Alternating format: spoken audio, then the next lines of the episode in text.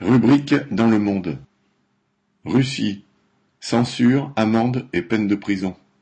Le 14 mars, la journaliste russe Marina Ovsianikova avait fait sensation en brandissant une pancarte contre la guerre en plein journal télévisé.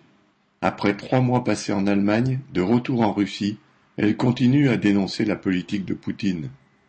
Ses prises de position lui ont déjà valu deux procès et deux amendes pour diffusion de fausses informations entre guillemets sur l'armée russe. Elle vient d'être arrêtée et encourt jusqu'à quinze ans de prison. Selon elle, le pouvoir est réticent à donner plus d'écho à sa protestation car elle dispose d'un soutien international solide entre guillemets.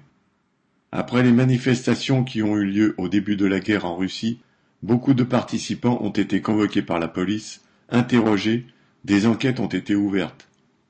D'après l'association Agora, au moins 3000 personnes ont eu des amendes et au moins 80 se sont vues infliger des peines de prison.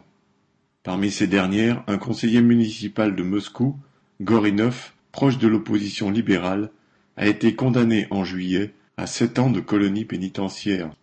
De simples citoyens ont aussi été durement réprimés.